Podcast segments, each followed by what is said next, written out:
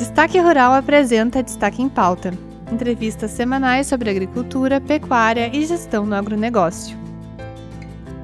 Olá, seja bem-vindo ao Destaque em Pauta. Eu sou Bruna Scheifler e esta é uma edição especial do Desafios da Soja. Aqui no Rio Grande do Sul, a colheita continua. Até a última quinta-feira, dia 5 de maio, ela chegava a 74% das áreas do estado, conforme a matéria. Por isso, nesta edição, nós vamos abordar o manejo de plantas daninhas antes e após a colheita da soja. Eu recebo o professor e pesquisador Fernando Machado dos Santos, do Instituto Federal do Rio Grande do Sul, Campo Sertão. Seja muito bem-vindo. Obrigado. Destaque Rural também, obrigado pela oportunidade, aos nossos telespectadores aí, produtores, uh, demais pessoal ligado aí ao agro, alunos e estudantes aí que nós temos. Então, é uma satisfação poder estar aqui conhecendo vocês aí. Obrigado. Neste ano nós tivemos uma safra atípica, especialmente pela estiagem. Então, quais foram os principais desafios da safra 2021-2022 em termos de plantas daninhas? Bom, Bruna, como você coloca, foi uma safra aí de aprendizado, né? Uma safra não prevista, porque se fosse uma safra que nós tivéssemos uma previsão ou que tivesse sido dito para nós que seria um ano de laninha, um ano com menor quantidade de chuva e aonde ela atuaria, nós poderíamos ter feito manejos, até com assistência técnica e com a pesquisa, com aquilo que nós temos, colocando uh, de forma estratégica as culturas no campo. O que, que ocorreu dentro dessa safra foi que, em uma falta de chuva, a cultura nossa, soja, uh, acabou não desenvolvendo deixando espaço para que nós tivéssemos, então, o desenvolvimento das plantas daninhas. Nós temos aí dois, ah, vamos dizer assim, três momentos principais pensando em controle de plantas daninhas, que seria antes do estabelecimento da cultura, semeadura no limpo, né, né Bruna? Uh, dessecação antecipada das áreas, e nós teríamos um controle em pós-emergência.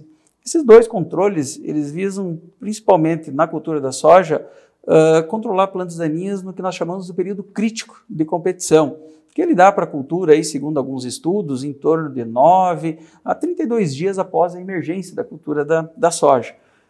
Fazendo bem esse manejo e contando com o controle cultural, né? o que, que é o controle cultural? É que nós possamos dar condições para que a nossa cultura de interesse econômico ela se desenvolva e ocupe o lugar na área. Tivemos um ano seco.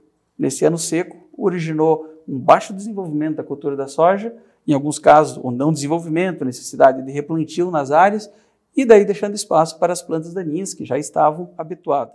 Fernando, logo antes da colheita, principalmente com essa situação de muita umidade, quais os principais cuidados que devem ser adotados no manejo de plantas daninhas? O produtor, então, nessas áreas onde ele estava com a presença de plantas daninhas, antecipadamente, ele deveria ter feito o controle dessas plantas daninhas. Hoje nós temos aí dois produtos uh, destinados a controle de plantas daninhas uh, na cultura da soja, que seria uh, o diquat e o monoclofosfonato. Claro, né, esses uh, produtos eles vão ter um período para que eles possam agir na planta. E nós temos que lembrar que a nossa condição está atípica. Por quê? Porque nós temos uma soja em desenvolvimento atrasado, em desenvolvimento aí ainda uh, esperando colheita, 25% das áreas, como levantamento de Mater, ainda no mês de maio, enquanto nós deveríamos estar com 100% das áreas colhidas, então nós entramos em um ambiente diferente, nós entramos em um ambiente de maior chuva, de menor luminosidade, de dias mais curtos, e isso prejudica então esse manejo aí tanto do herbicida para ocasionar essa colheita, como também uh, da maturação adequada da cultura da soja. A Emater ela relata que as lavouras estão apresentando uma maturação desuniforme e lenta, o que traz uma preocupação para o crescimento de forrageiras, especialmente azevém e aveia. Então, como isso prejudica a operação da colheita? O que, que nos ocorre? Uh, a máquina ela necessita uh, fazer a trilha desse material. E esse material, quando ele entra com um volume muito grande para dentro da, da máquina, isso prejudica todo o processo dela tanto o processo do molinete como o processo uh, de, de, separação dentro da máquina, em muitos casos pode ocorrer até mesmo um embuchamento da máquina e gerar algum tipo de prejuízo dentro dessa máquina. Então, a cultura da soja, como está num ponto de colheita, como não temos mais, vamos dizer assim, um desenvolvimento vegetativo ocupando espaço, essas plantas que estão ali no seu habitat natural, elas acabam ocupando esse espaço. E ocupando esses espaços vão prejudicar com certeza aí a colheita da soja. Nós podemos citar aí até mesmo a presença e uma umidade excessiva uh, com uma massa dessas plantas daninhas junto, até ocasionando algumas coisas que nós já estamos sinalizando agora para essas chuvas que estão entrando aí na nossa região, que é o que? Grão ardido dentro da cultura da soja e além da questão do grão ardido na cultura da soja, também começando em algumas áreas a germinação da semente do pé de soja, ainda antes mesmo da colheita. Então, isso é uma dificuldade, isso é, um, é, um, é uma característica desse ano completamente atípico para nós e de aprendizado aí dentro da cultura da soja. E como essa situação das forrageiras que afetam a colheita pode ser contornada? Agora, nesse momento, uh, para a colheita da soja, nesse curto período de tempo, Bruna, se nós não tomamos anteriormente a decisão e tivemos feito o controle, agora o período de, de tempo está muito curto. Você sabe que a gente perdeu um, um produto aí que era o carro-chefe que nós tínhamos aí uh, para o controle uh, de plantas daninhas, que tinham um, uma ação mais imediata, a gente não tem mais ele, que seria a questão uh, do paraquat, né? Esses outros produtos todos que nós temos hoje, eles vão demorar um determinado tempo até que se tenha o seu controle. O que o produtor precisa fazer agora, nesse momento, após a colheita, então, enfrentando a colheita, Bruna, é o que? É aproveitar, a, vamos dizer assim, a roçada que a colhedora vai dar na área, que seria a, retirada de todo aquele material sobre a cobertura, inclusive as plantas daninhas, e ele manejar estratégias para controlar essas plantas daninhas nesse momento. Após a colheita, num período, vamos colocar aí 7 a 10 dias nessas condições, possivelmente boa parte dessas plantas daninhas uh, vão rebrotar. E algumas dessas plantas daninhas que porventura produziram sementes na área, essas sementes também vão pegar nesse período de outono, que nós temos o. Estamos no frio agora, mas tradicionalmente nós temos o verãozinho de maio, que é onde nós temos umas temperaturas um pouco mais elevadas. Então, Bruna, nesse verãozinho de maio, ele estimula a germinação dessas plantas daninhas na área, esse calor e essa luminosidade que entra. Então, este seria um primeiro momento, logo após a colheita, para o produtor estar iniciando o seu manejo de plantas daninhas. A buva, que seria uma planta daninha das, que está muito importante nas lavouras esse ano, ela está já começando a sua emergência no campo. Segunda-feira eu estive visitando um produtor, nós podemos ver lá dentro da lavoura dele muitos, ah, muitas, uh, vamos dizer assim, uh, plântulas de buva emergindo na área. Assim também como o caruru, outra planta daninha de destaque, ele também aproveita esse período agora para se desenvolver. Uh, esse período de desenvolvimento dele é freado um pouco pelo inverno. Ele começa o seu desenvolvimento agora, mas ele para o seu desenvolvimento. Fica lá escondido no meio das culturas e quando a gente vai manejar para a cultura de soja no verão, essas plantas daninhas elas estão num estágio em que nós não conseguimos mais com simples manejo, fazer o seu controle, entendeu, Bruno? E nesse período, após a colheita da soja, a aplicação de herbicidas é aconselhada mesmo sem adoção de plantas de cobertura? A gente precisa controlar as plantas daninhas, entendeu? Uh, Para que elas não completem o seu ciclo. Porque qual que é o objetivo da planta daninha? Ela vai se desenvolver e ela vai produzir semente ou deixar propagos aí para que possa uh, gerar uma, uma, uma, nova planta. Então, agora, nesse momento, se nós temos a sua presença, seria interessante fazer o seu controle, principalmente nas plantas que porventura vão rebrotar. Até acredito que, em função do atraso da colheita, nós também estamos numa parte atípica. Que muitas dessas plantas que rebrotarem agora, como elas já atingiram o seu final de ciclo, elas não vão, essas, produzir semente, então eu já precisaria pensar em algum produto pré-emergente, visando justamente o controle dessa sementeira, porque o que, que isso vai gerar para mim? Qual que é a grande herança para nós desse ano atípico? O aumento do banco de sementes, porque boa parte das plantas daninhas que nós tivemos na área produziam semente. Por isso que nós estamos vendo aí muitas áreas bem içadas com soja, muita, muito, muitas lavouras com embuchamento, a gente consegue ver uh, as buchas deixadas para trás da limpeza da, da, das máquinas, e isso é em função dessas plantas daninhas. Então, assim, Bruna, é importante fazer o controle delas. Só que a partir do momento que eu fizer esse controle, e se eu não tiver uma outra espécie ocupando esse espaço, se eu deixar nesse pousio, esse pousio vai virar novamente, após o período residual desses produtos, o desenvolvimento de uma nova geração de plantas daninhas dentro dessa área. Então, justamente aquele conceito que a gente trouxe lá uh, de controle cultural, que nada mais é do que dois princípios básicos, aonde nós temos uma planta que se estabelece, principalmente na área, e esse estabelecimento dela, ela toma conta e não permite o desenvolvimento de outras. Então, veja assim, eu faço o controle agora, mas eu não coloco uma cultura de cobertura. Esse meu controle, mais à frente, eu teria que fazer um outro controle.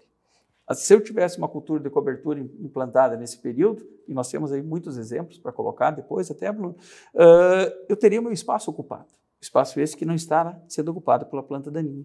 Então, esse que é o foco, entendeu? Uh, uma coisa depende da outra. Não adianta eu pensar em controle, vou controlar agora. É importante. Vamos controlar, ok. Mas se eu não colocar uma planta, ocupar esse espaço nesse período, seja ele uma cultura de cobertura ou uma, ou uma cultura de interesse econômico, como por exemplo canola, cevada, trigo, são plantas, hoje nós temos também até um período já anterior, o trigo murisco, que o pessoal tem utilizado bastante aí também na região. Se eu não tiver isso, eu terei planta daninha.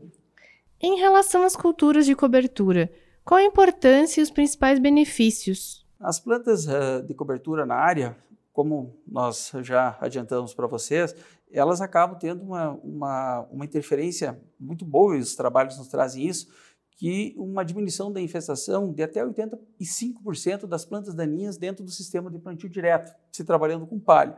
Então você veja a importância disso, que enquanto nós temos vários produtos que a gente pega a recomendação, vários herbicidas, e nós temos aí a, a, o controle deles acima de 80%, acima de 85%. Pô, eu tenho a palha, um herbicida natural ali no solo que me dá também esse controle. Claro, para mim ter essa palha, eu preciso fazer um investimento, que vai ser um investimento na semente, que vai ser um, um investimento de correção do solo, época de semeadura, semente de qualidade, entrando tudo aqueles, aqueles fatores que nós levamos em conta hoje para as grandes culturas de interesse econômico. Só que eu teria na vantagem disso que uma cultura ocupando esse, esse espaço, uma cultura que, pelo seu sistema radicular diferente, nós temos aí a questão, eu gosto muito de trabalhar com o centeio como uma planta uh, de cobertura, uso ele em consórcio também com nabo e ervilhaca. Uh, esse centeio, ele tem algumas características, nós temos os cultivares da, da Embrapa, até aí três cultivares que a Embrapa tem, ele nos traz algumas características como rusticidade. Então isso quando eu trabalho uma lavoura e, e, eu trabalho com uma lavoura com baixo investimento, é isso que eu quero. Rusticidade a doença, esse centeio, uma outra característica que eu acho muito fantástica dele como planta de cobertura é que ele é adaptado a solos pobres. Então, se eu estou já iniciando uma, vamos dizer assim, um manejo com pouco adubo sem colocar adubação, essa planta vai me dar um, um retorno, porque ela é adaptada a solos pobres e também a períodos mais secos. Então, eu uso ele, é uma dificuldade às vezes a gente conseguir a semente dele, entendeu, para grandes áreas. Então, eu também trabalho com a questão da aveia preta junto no consórcio, mas na comparação sempre é o centeio com que eu consigo a maior matéria seca. Então, vamos lá, essas raízes dentro do solo, dessas, dessas, dessas culturas, elas vão permitir uma ciclagem de, de nutrientes nutrientes que normalmente vão estar indisponíveis a nossas plantas de interesse econômico, por já ter lixiviado, por já ter se colocado a uma posição em que as raízes não alcançam eles, essas plantas de cobertura elas vão poder ciclar esses nutrientes, trazer eles novamente acima da superfície. Então, o nosso manejo vai permitir com que, após o controle dessas plantas na cobertura, a planta, na sequência, possa vir a aproveitar esses nutrientes. Além disso, nas suas vantagens, nós temos aí a questão de erosão de solo, lixiviação de nutrientes. Então, essas plantas sobre a superfície do solo vão permitir a diminuição de compactação do solo. Outro quesito que eu acho fundamental, a palha, e agora trazendo um pouco, porque nós estamos falando aqui de planta daninha, nós temos uh, várias sementes de plantas daninhas que são estimuladas a sua germinação pela questão que a gente chama de fotoblásticas positivas. O que, que seria isso? Seria que elas têm a sua germinação uh, estimulada pela presença da luz. Bom, se eu tenho uma cultura que me produz aí um centeio, até 10 toneladas de matéria seca, ele pode chegar dentro da área. Essa palhada dele por si só, ela vai o quê? Ocupar a minha superfície do solo, não vai permitir com que essa luminosidade atinja o solo. E isso vai automaticamente diminuir a germinação de plantas daninhas, além de ser uma barreira física Bruna, para germinação de plantas daninhas. Então, vejam só, focando na questão nossa aqui, planta daninha, que a gente está bem, bem, uh, uh, vamos dizer assim, esse ano apareceu muita, né, uh, dentro das áreas, até assustando, né, algumas. Eu digo isso porque eu mesmo, nas minhas áreas de pesquisa lá, presenciei isso esse ano. Então, assim, ó, nós temos um herbicida natural.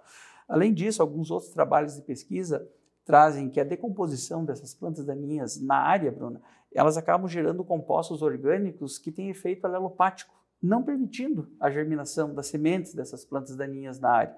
Então, vejam só, é só vantagem. Inúmeros benefícios. Inúmeros benefícios aí que a gente tem. E várias opções é, nessa, também. E várias opções em plantas de cobertura. No momento, nós temos aí, e podemos usar agora no período de inverno, nós estamos com um custo de adubação elevadíssimos, né? Então, nós temos aí a questão do nitrogênio, que é uma dependência de quase todas as nossas, as nossas, as nossas culturas aí, vamos dizer assim, de interesse econômico. Nós temos plantas já de grande conhecimento nosso, que em associação com, com bactérias do solo, elas têm a capacidade de sintetizar o nitrogênio. Porque nós temos aí no ar o nitrogênio na forma de N2, ele não pode ser aproveitado pela planta, mas essa bactéria, junto à planta, planta da família das leguminosas, fabáceas, também conhecida, tem essa característica. Hoje nós já, já aprofundamos trabalhos e nós temos também algumas uh, bactérias dentro das gramíneas, tanto em milho como sendo colocado, como também em trigo, que também tem essa eficiência. Então eu costumo dizer sempre e focar sempre para os alunos, uh, o controle de planta daninha, ele não pode ser olhado para a planta daninha, ou seja, estou com a planta daninha, estou vendo ela aqui, estou com um problema. Bom, esse problema para mim resolver agora, possivelmente ele já me causou um prejuízo, eu teria um investimento muito forte em produtos. Então eu preciso sempre agir, a gente chama muito, costumamos dizer, proativamente, ou seja, na frente, antes do problema se instalar. É, apesar dos prejuízos, a Estiatin também trouxe algumas lições e ensinamentos. Então, muito obrigada, Fernando, pela sua participação e pela sua contribuição sobre o manejo de plantas daninhas. Capaz, Bruno, a gente está à disposição. Espero uh, ter conseguido colocar algumas coisas que eu acho importante e, sim, uh, até comentávamos antes aí, nós temos um trabalho lá no campus que a gente chama-se de sistemas uh, de cultivo, sucessão e rotação de culturas. Então, onde eu trabalho com plantas de cobertura no período do, do inverno e também no período uh, do verão eu trabalho ou com sucessão com soja em cima dessas áreas ou em rotação com milho, um ano soja, outro ano milho. Então, esse trabalho aí, tem áreas de pousio também, tem um tratamento que é específico, pousio, né, Bruno, que a gente fala. Esse trabalho, neste ano, ele foi fantástico para nós. Por que, que ele foi fantástico? Eu tenho ele desde 2014, quando eu comecei. Então, nós já estamos indo aí próximo a 10 anos. São oito anos com esse trabalho implantado lá na, lá na, lá na, lá na instituição. Então, até então eu não tinha conseguido ver uma, uma vamos dizer assim, uma sobressalência, atípica, um, né? é, uma, uma atípica uh, condição climática colocada. Enfrentamos secas em milho, não foi tão grande. Agora, nesse ano, foi fantástica a diferença de produção. Nós tínhamos o milho, inclusive, implantado esse ano. E o milho colocado para nós, como nós colocávamos ali, naquela época em que ele pegou mais a seca, que foi o final de setembro que a gente fez a semeadura desse, desse, desse experimento com milho lá. Então, na comparação com o resto do milho da escola, nós tivemos aí mais de 40 sacos produzidos na parte do experimento, o milho, mesma variedade que a gente tinha uh, nas áreas da escola e semeado em volta, a gente conseguiu esse diferencial de 40 sacos. Então, se a gente fizer esse cálculo e colocar no preço do milho comercializado atualmente, nessas horas que nós conseguimos ver essas diferenças da gente fazer, vamos dizer assim, aquilo que a pesquisa já nos colocou, aquilo que nós todos já sabemos, ah, muitas vezes o, o benefício que traz, e nesses anos de pandemia, em função das lives, né, nós tivemos essa oportunidade aí de, de compartilhar mais o conhecimento, vamos uhum. dizer assim, né, Bruno? Novamente, muito obrigada, Fernando, e obrigada também a todos que ouviram o Destaque em Pauta. As nossas lives elas são transmitidas todas as terças-feiras e seguem disponíveis no nosso canal no YouTube, Facebook e no portal destaquerural.com.br. Muito obrigada a todos e até a próxima! Produção e apresentação: Bruna Scheifler. Edição: Matheus Lorenzini.